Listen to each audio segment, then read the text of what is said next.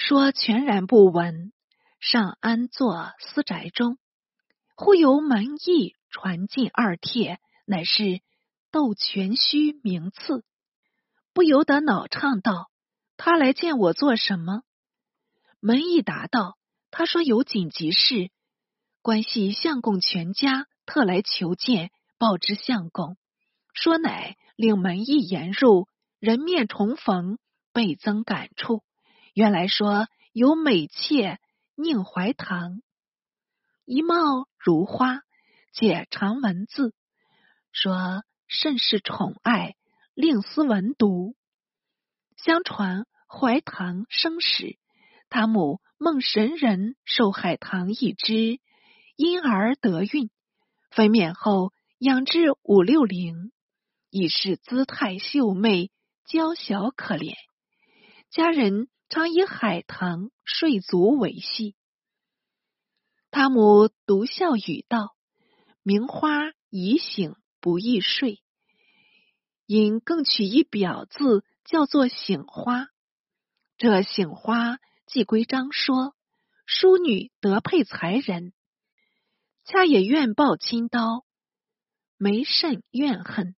先来一个假全虚，细说故人子应试入都。”中门请业，说见他年少多才，留为记事，渐渐的熟不避嫌，得于醒花离面。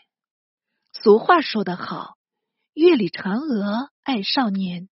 这醒花见了全虚，顿惹起一段情魔，时常惦念，免不得流露笔墨挑逗全虚。全虚是个风流少年。怎有不贪爱美人的道理？你一唱，我一瞅，一间书做了冤盟，两下已通叠史。凑巧张说因公入职，醒花竟为情忘节，悄悄的偷出内廷去会那可意郎君。全虚正玩月书斋，蓦然得着天仙下降，不觉惊喜交集。道喜欢迎，彼此只谈了数语，便拥入帐中，宽衣解带，取尽筹谋。欢会已毕，彼此商量终身大计，无非用了三十六招的上招。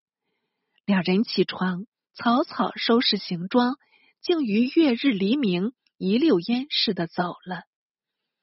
明公聚卿家，往往有此，也不足怪。戴章说退职回家，竟不见了宁醒花，又不见了贾全虚，料他必阴间逃走，即遣人四处缉捕。两人走不多远，顿被捉归。说赵泽全虚，遂欲置诸死地。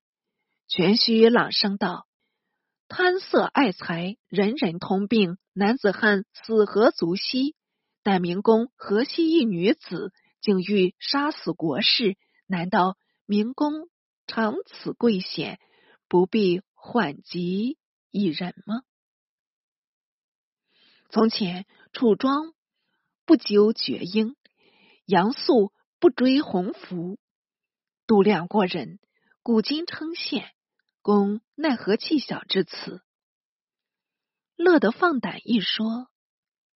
说被全虚数语，却也回转心意，便语语道：“你不该道我爱妾，目下木已成舟，我亦自毁诗房，就把他赏了你吧。”说毕，仍令醒花随他同往，且并后己连资。晋鸾已失，还是慷慨为假。全虚也不推却，竟。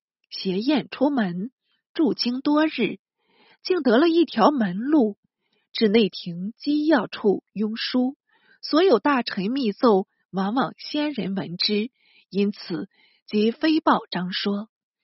说接见后，由全虚背述姚崇奏语，及玄宗密敕纠治等情，急得张说不知所措，连唤奈何。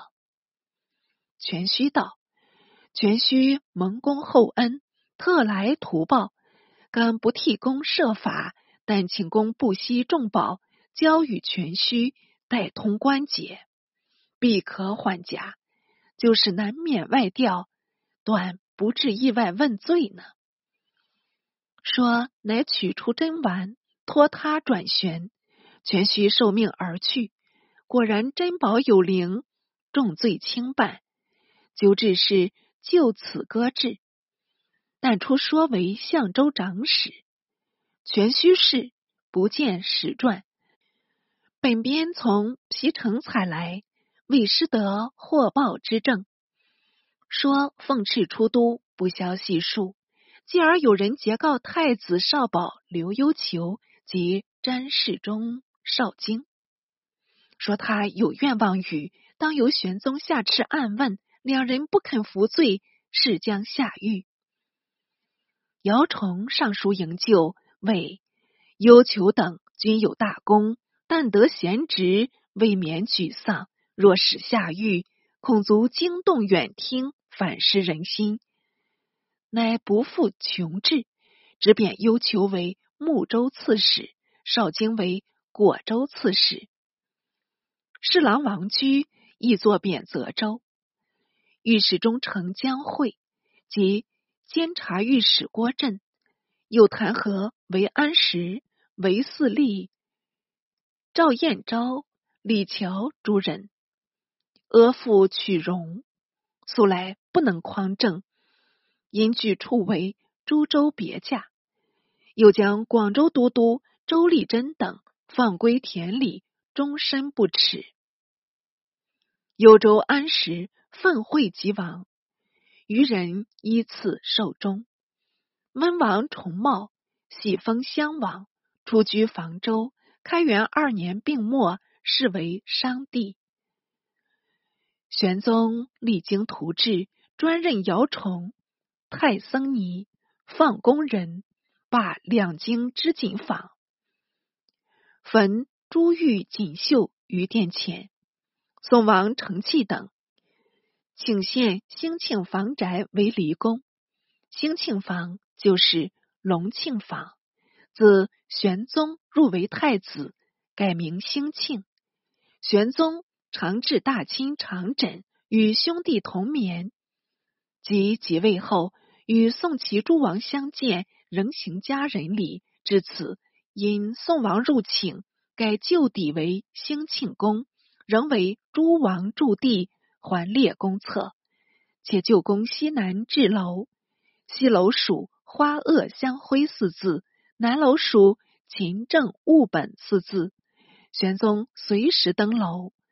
闻诸王作乐，必诏令同声，对榻坐谈，不易前时。或幸诸王地中，亦略记言情，饮酒赋诗，屡赐金帛。诸王每日由侧门进见，归后即聚乐纵饮，击球斗鸡，持竹鹰犬，成为常事。玄宗毫不加进，竟有安乐与共的意思。时有机灵千数，灵吉临德殿庭，贾巡使去。长史魏光成上送玉阳，谓为天子有替，方得此祥。玄宗亦自为作颂，且常赐宋王等书，有云：昔魏文帝诗云：“西山一河高，高高孰无极？上有两仙童。”不饮亦不食，赐我一丸药，光耀有五色，服之四五日，四体生羽翼。朕每言服药而求羽翼，宁如天生兄弟之羽翼乎？陈思王之才，足以经国，绝其朝业，足使忧死。未作魏忠，司马氏夺之，岂神玩笑也？虞舜至圣，舍相傲以亲九族，九族继木，平章百姓，今数千载，天下归善焉。此朕废寝忘食所目叹也。经隐于霞，选仙路，得神方云：尔之必寿。今持此药，愿与兄弟共之。协至长岭，永永无极也。